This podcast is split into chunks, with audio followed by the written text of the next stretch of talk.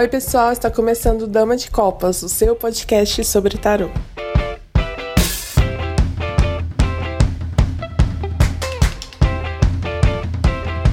Oi, pessoal, estamos aqui mais um episódio do Dama de Copas. Eu sou Thaís Camargo. Eu sou o Manuel J. Santos. Eu sou o Júlio Soares. E eu sou a Kelma Maziero.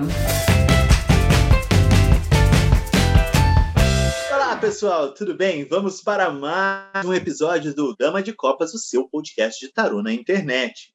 Continuando a nossa série sobre o concurso cultural do Dama de Copas, gostaria de agradecer novamente a todos aqueles que participaram, que trouxeram as suas questões, em especial do Borges, nosso vencedor da enquete, que inclusive foi o ganhador do livro do Yoav Bendov. Inclusive, se você está seguindo a gente, saiba que essa não foi a nossa única iniciativa junto da editora Pensamento. Todo mês, uma novidade sendo dita aqui no Dama de Copas. E partindo desse conjunto de falas que a gente teve no, na postagem original, hoje a gente vai falar da mensagem da Cibele. Uma vez escutei Zygmunt Bauman falar: cada vez que você tem mais segurança, você entrega um pouco da sua liberdade. Quando acreditamos que o tarô responde todas as nossas perguntas entregamos um pouco da nossa liberdade, o tarô e o seu uso responsável. Sibeli, muito obrigado, inclusive, por trazer uma citação do Bauman, que foi, a gente foi obrigado a ler, tá? Então, assim, valeu, porque a gente teve que ir atrás do Bauman para entender o que estava querendo dizer. Dessa vez eu não vou reclamar, não, porque eu não tive que comprar livro, mas se eu tivesse que comprar livro, eu ia ficar bravo. e aí, gente, o que vocês acham aí? Então. Hum, vai, Ai, vai, Júlio. Não, vai. Eu gostei do um. Quando você faz um, é porque vai, vai. É que eu acho tão. Eu não sei, eu acho esse argumento um pouco descontextualizado, acima de tudo. É, isso entra muito na polêmica da previsão, né? Que é. As pessoas ainda encaram a previsão. E eu sou um profissional que trabalha com previsão uh, ainda encaram a previsão como algo determinista. E a gente precisa entender algumas visões. Trabalha bem, viu, gente? Trabalha bem. uh, a gente precisa entender algumas visões filosóficas a respeito, porque aqui a gente está entrando a respeito de diversos assuntos que vão ser destino, acaso, contingência, livre-arbítrio, toda uma, uma carga semântica que vem dessas palavras também, do uso que essas palavras vai ter ao longo do tempo vão tendo ao longo do tempo. E não sei, vamos colocar um exemplo muito simples, que é eu perco, eh, se eu souber que amanhã vai chover, eu estou perdendo a minha liberdade ou estou ganhando talvez uma porque assim, na minha opinião, o que acontece, e aí eu fico lembrando, eu gosto muito de uma literatura que é a literatura potencial. Literatura potencial ela nasce, ela não nasce, mas ela é muito trabalhada com o Olipo, que é um grupo francês literário do qual Italo Calvino fez parte. Eles têm, eles tinham como proposta esse grupo a ideia de é, é muito mais fácil que eu eles se viam enquanto escritores como ratos que se propunham uh, a sair de determinados labirintos dos quais, nos quais eles mesmos haviam construído. Ou seja, é muito mais fácil que eu conheça as regras nas quais eu estou sendo subjugado, ou seja, eu, enquanto humano, tenho um destino, que é eu sou mortal, eu sou consciente da minha mortalidade, eu sou consciente de diversas coisas, eu estou numa, eu nasci numa época, eu nasci num lugar, eu sou filho de quem eu sou filho, eu tenho determinada condição física, determinada condição, qualquer coisa que são impostas a mim por diversos fatores. E aí isso a gente vai chamar também de destino. As pessoas acham que destino é destinação, né? Que você pega um Uber e vai. Uh, e destino, na realidade, na minha concepção, é muito mais o. Cara, destino da abelha fazer mel. E é isso. E aí é muito importante que a abelha tenha consciência. Eu posso fazer mel. Porque será que ela não seria muito mais infeliz não conhecendo essa própria limitação e tentando fazer suco de laranja, sendo que ela é incapaz disso. E aí, para mim, é isso. Eu acho que quando a gente conhece as nossas próprias regras e possibilidades, a gente ganha mais liberdade é outra coisa. Então, não é bem um determinismo mas é uma forma de enxergar melhor. É no sentido de, diante de um oráculo, a impressão que eu tenho é a seguinte: olha, uh, a gente está com fome, a gente tem que jantar alguma coisa. E aí eu abro o tarô para a pessoa, parece que eu estou abrindo a geladeira dela. Ó, então, aqui na tua geladeira eu posso ver tomate, eu posso ver arroz, eu posso. Nananana. Não dá para fazer um mousse de, de chocolate, mas dá para fazer uma tata de limão. Isso para mim é muito mais fácil. E eu não acho que isso seja determinista, porque tu pode pegar aquele limão, fazer limonada, torta de limão, tu pode fazer um monte de coisa com limão. Assim como tu pode pegar uma vassoura e tentar cortar um pão com ela como se fosse uma faca. Mas assim, vai dessa questão da gente entender o quanto as coisas funcionam ou não. É isso que eu penso. Bom. Sim, indo nessa direção, porque eu achei muito legal, Júlio, você ter trazido isso, sabia? Porque eu fui para uma direção, eu tinha ido, meu pensamento tinha ido para uma direção. Quando você falou, eu já falei, nossa, verdade, deixa eu repensar aqui. Então, eu acho que a maneira como a gente se relaciona com a questão da liberdade e a questão da contingência fala muito a respeito dessas dúvidas, entende? Eu acho que é muito mais como a gente se relaciona mesmo. Eu acho que é uma questão relacional, porque é como eu enxergo o livre-arbítrio, como eu vejo a liberdade, o que a liberdade representa para mim, consequentemente, o que a contingência representa para mim, né? Porque eu tenho, já tive situações várias em que estava em ambientes, assim, no meio de, de, de palestra, de conferência, a pessoa. Teve uma vez que eu estava na FAP falando sobre tarô, inclusive lá numa aula de novas espiritualidades, e a, a, uma, uma menina me perguntou: Então você quer dizer que você acredita em destino? E essa pergunta me pegou de um jeito na hora, né? Porque na hora você está tão ocupado em responder que às vezes, às vezes a gente reflete pouco. E aquilo mexeu muito comigo, porque eu falei assim: como assim acredita? Não é uma questão de acreditar. Eu respondo para ele: você não? Porque, assim, é, é, como é que você me explica a pandemia? Como assim? não é uma questão de acreditar. As coisas acontecem. A gente não controla o mundo, né? Isso é uma pergunta clássica de uma pessoa que tem 18 anos de idade, porque com 30 você já entendeu que assim, aqueles projetos que você fez não Esperamos. vão acontecer. Esperamos, né? Que você já entendeu aquele ditado que ultimamente eu tenho repetido mil vezes, que é, né? É, man plans, God laughs. Então, assim, quanto mais você planeja, mais Deus ri da tua cara. Então, como você se relaciona com a contingência? Como você se relaciona com o destino? Como você se relaciona com o que você não pode controlar? Como você se relaciona com a liberdade? Porque a partir desse entendimento, aí a gente vai poder responder isso, acredito, de meu, muitas maneiras diferentes. Acho que não vai ter uma resposta única aqui, né? Ainda bem que somos em quatro. Porque é, é, eu acho que isso fala muito mais sobre o indivíduo do que sobre o assunto propriamente dito, né? Trazendo o Bauman, separei aqui um, um, trecho que ele, eh, que ele vem falando, ele abre com segurança, mas aí, como o Bauman faz, ele vai indo para o fundo do poço, e aí depois o pessoal que lê o resto, tá? Porque, lamento.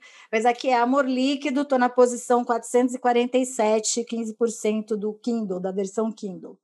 Ele coloca aqui, mas será que posso estar seguro eu estaria, caso não houvesse dúvidas, agitando-se naquela escura masmorra do inesperado, onde as tranquei na vã esperança de nunca mais ouvir falar nelas.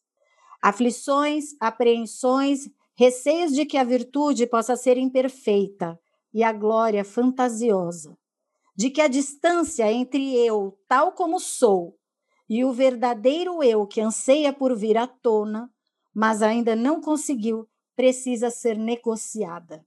E isso é uma exigência exorbitante. Então, o quanto, quando a gente está trabalhando com oráculo, e usando o Bauman como base, o quanto, quando a gente está trabalhando com oráculo, a gente está trabalhando com pessoas que estão nessa batalha entre quem ela é e quem ela gostaria de ser. E aí o destino vai ter um papel e a liberdade vai ter outro papel.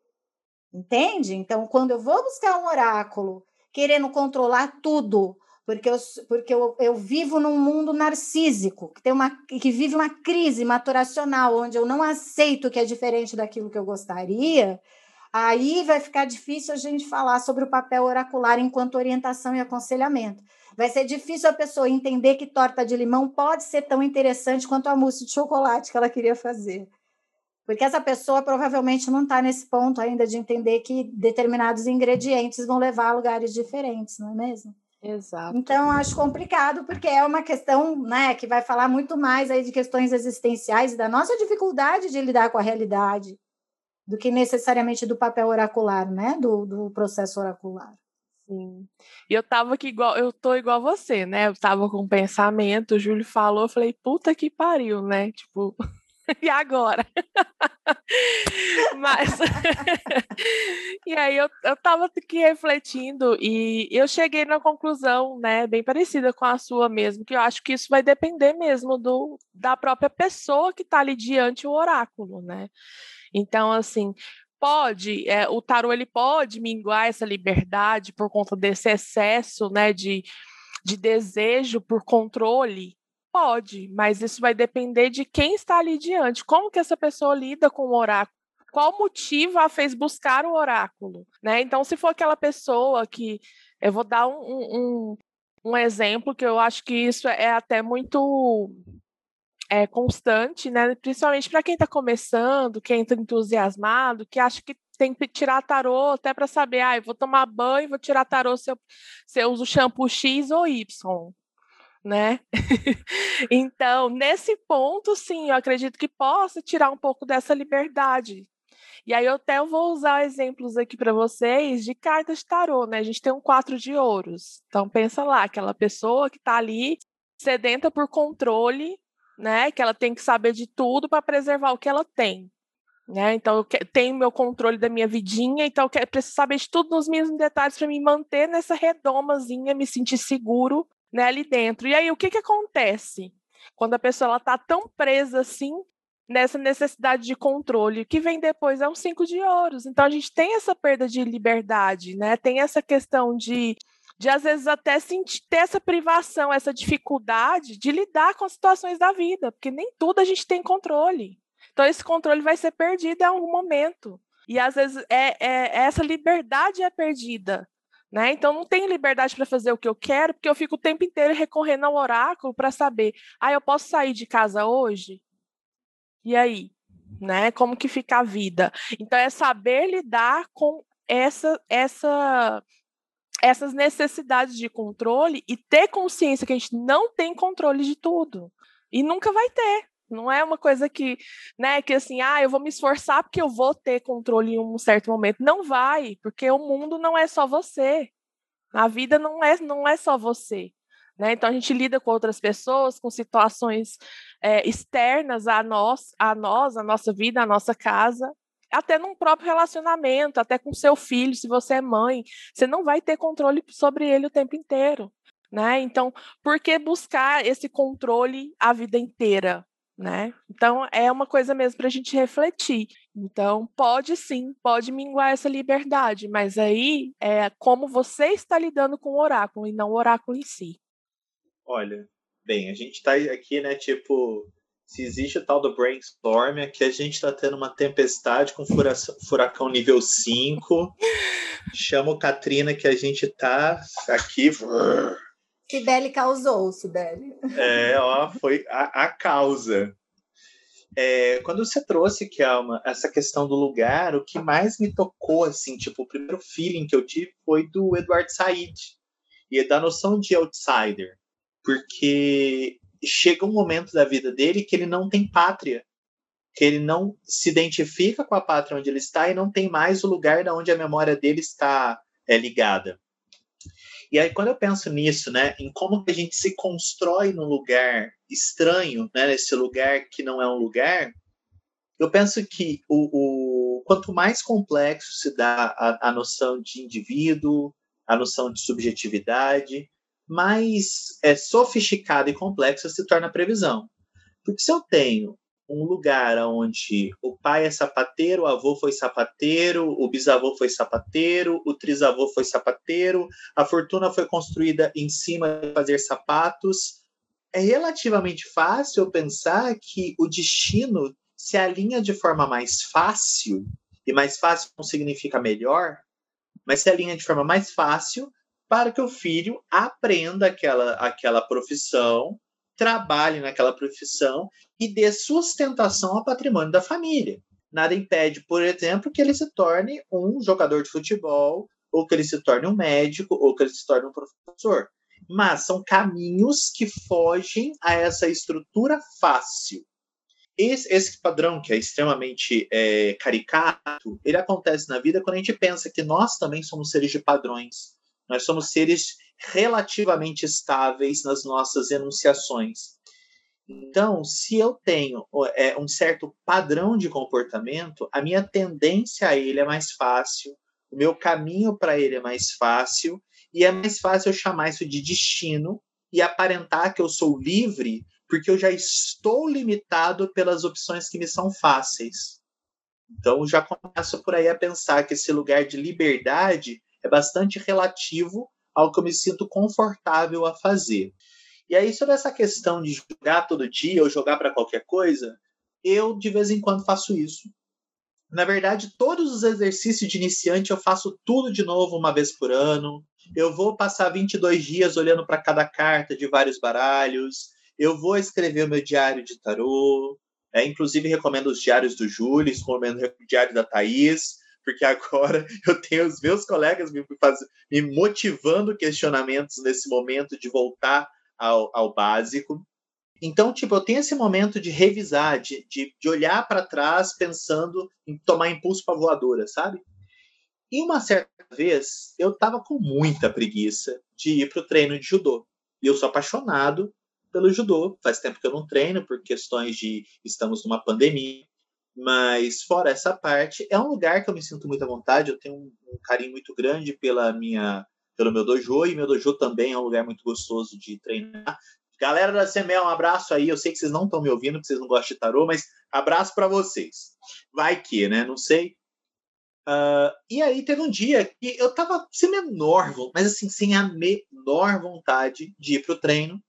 E eu abri um tarô, tirei três cartas e saiu sol, saiu Ais de Copas. E aquilo, tipo, se eu tivesse aceito o conselho do tarô, eu já tinha avançado pro treino na hora. Só que a minha preguiça foi maior. E nesse momento eu decidi, não, eu vou ficar em casa, eu tô vendo um cenário extremamente positivo e eu decido não fazer isso porque eu tô cansado. Fiquei em casa. Nesse dia teve exame de faixa, eu poderia ter passado para faixa amarela. E aí, gente? Vocês percebem que, assim, o fato de eu não ter acompanhado o caminho mais fácil que o tarô me mostrava foi uma escolha. Mas que destino eu teria seguido se eu tivesse seguido o caminho mais fácil? Então, a minha interpretação do tarô hoje é a seguinte: o tarô me dá o caminho mais fácil para a obtenção daquilo que eu desejo ou para evitar o dano que me avizinha. Se eu quiser fazer outra coisa, também faz parte do meu caminho. Aprender como o oráculo funciona. Hoje eu não faria mais isso, mas naquele momento foi uma lição. Eu perdi a minha faixa amarela, mas eu ganhei uma lição como cartomante que valeu para minha vida inteira. Sim, aí é, é muito louco, né? Porque é, são perspectivas.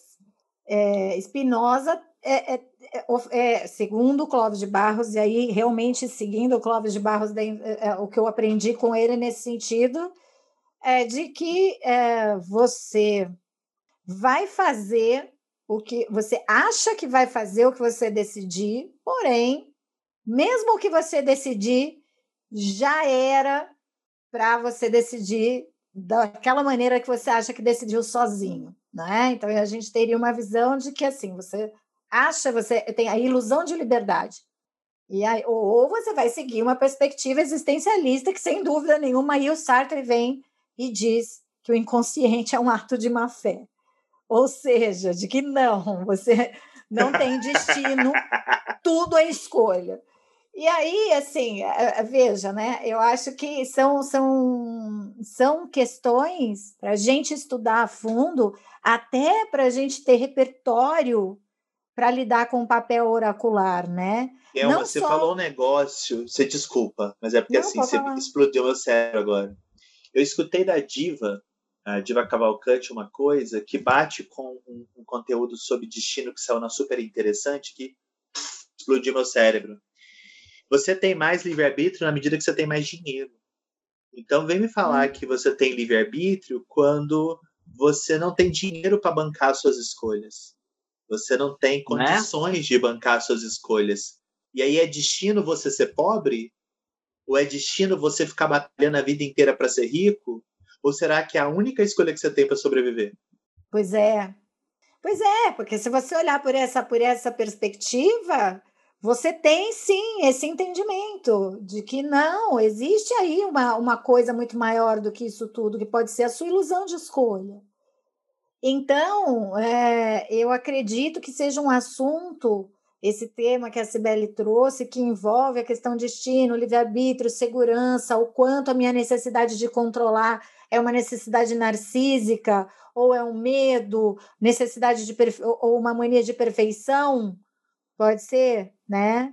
E que a partir dessa, desse, desses entendimentos todos a gente vai, é, sei lá, a gente vai construindo pensamentos, né? Mas, de todo modo, eu creio que o papel do oráculo ele entre tanto para quem prefira o livre-arbítrio ou quem prefira o destino, se é que é possível ter preferência entre essas duas coisas, né? Se é que a gente tem essa, essa prerrogativa. Mas que, de alguma maneira, seja possível sim você entender que essas coisas uh, elas, são assuntos que existem, envolvem oráculo, e você pode consultar oráculo, você seguindo a linha do Spinoza, ou você seguindo a linha do Sartre, ou sei lá, do Bauman, que seja, é, todas essas pessoas tendem a procurar oráculo, seja, seja por qual motivo for, né? Seja independente da ideologia que ela carregue, mas é o que o oráculo vai fazer na verdade, é permitir, de certa maneira, que você pense melhor, seja aceitando o seu destino, seja elaborando a sua escolha, seja não fazendo nenhuma das duas coisas, seja você. A Thaís falou quatro, cinco de ouros, eu pensei na hora dois e três de espadas. As pessoas enxergam três de espadas como, ai meu Deus, é uma carta ruim. E eu sempre trago a percepção de que, assim, o três de espadas é necessário, porque se no dois de espadas você tem duas pessoas que não vão nunca entrar num acordo, se o três de espadas não existir, você morre exausto. É o três de espadas que vai chegar para você e falar: para com isso, desencana disso, porque não vai dar certo. É a verdade dolorosa, mas necessária, né? Totalmente necessária. Então, o papel oracular aí ele vai entrar em qualquer uma das vias que se preferir, é, que se escolher ou que se acreditar, né? Porque o papel do oráculo está além disso. É, na verdade, que eu vi lá no, no curso que o Júlio me indicou, que é como eles eh, têm um, um, um estudo específico onde as pessoas é, diziam que os deuses e os humanos, em determinado ponto da história, todo mundo sabia tudo. E os deuses ficaram com ciúmes, óbvio que isso é a questão mitológica, mas enfim. Os deuses ficaram com inveja e com ciúmes e fizeram com, com o cérebro, com a mente do ser humano, o que se faz como respirar no espelho. Deixaram seus pensamentos anuviados. E o papel do oráculo é tirar essa nuvem do seu espelho. Então, é, por isso que são pessoas preparadas, são pessoas que querem fazer isso, pessoas que estudam para fazer isso, pessoas que se debruçam sobre isso, porque é tirar esse véu. É tirar o véu, seja lá do que for, do passado, do presente do futuro, qualquer um desses tempos faz parte da sua narrativa. Né? E aí acredito que, independente da sua ideologia, o oráculo vai caber em qualquer uma delas, na verdade. Muda o instrumento, né, em função do que é a sua o seu lugar, a sua ideologia, a sua esfera. Você pode abrir um livro e ler uma frase inspiradora, você pode ouvir uma palavra de alguém que você confia, você pode olhar os itens jogados no chão, ou como Natimorto, que é um livro que eu estou apaixonado, é, interpretar as figuras do maço de cigarro, é, ou então você pode ir num oráculo, num cartomante, num tarólogo, é, o que está acontecendo ali? A capacidade de você significar a informação como um caminho, uma escolha ou um destino. É isso, resumiu tudo, mano. Uhum. então é isso. Ai, meu Deus. Eu tô com a cabeça meio assim até agora. Bom, sinal, é sinal bacana. Gente aqui, Cabum. gente, quatro visões diferentes sobre o mesmo assunto. Ninguém precisou brigar, que às vezes eu tenho a impressão que o pessoal fica esperando a gente brigar. Já recebi mensagem assim. É, vocês não brigam? Uhum. Eu falei, por que mesmo a gente por que precisa que vocês brigar? não brigam? Tem que brigar, né? A gente pode conviver. de tarólogo agora. É, né? Mas é muito interessante. Jogar um ás de paus na sua cara. É, é, né, gente, né? O Hotel 3, vamos, vamos, vamos do 4, né? Vamos conviver apesar das, das divergências. Mas foi um tema que rendeu bastante e que mais adiante a gente pode mexer por outro viés. Uhum. Não é mesmo? Falta um bar que acaba, Ju. É, também encerrado o bar. Beijo. Tá destinados. Beijos anuviados. Tá, beijos. Beijo, gente. Até quarta.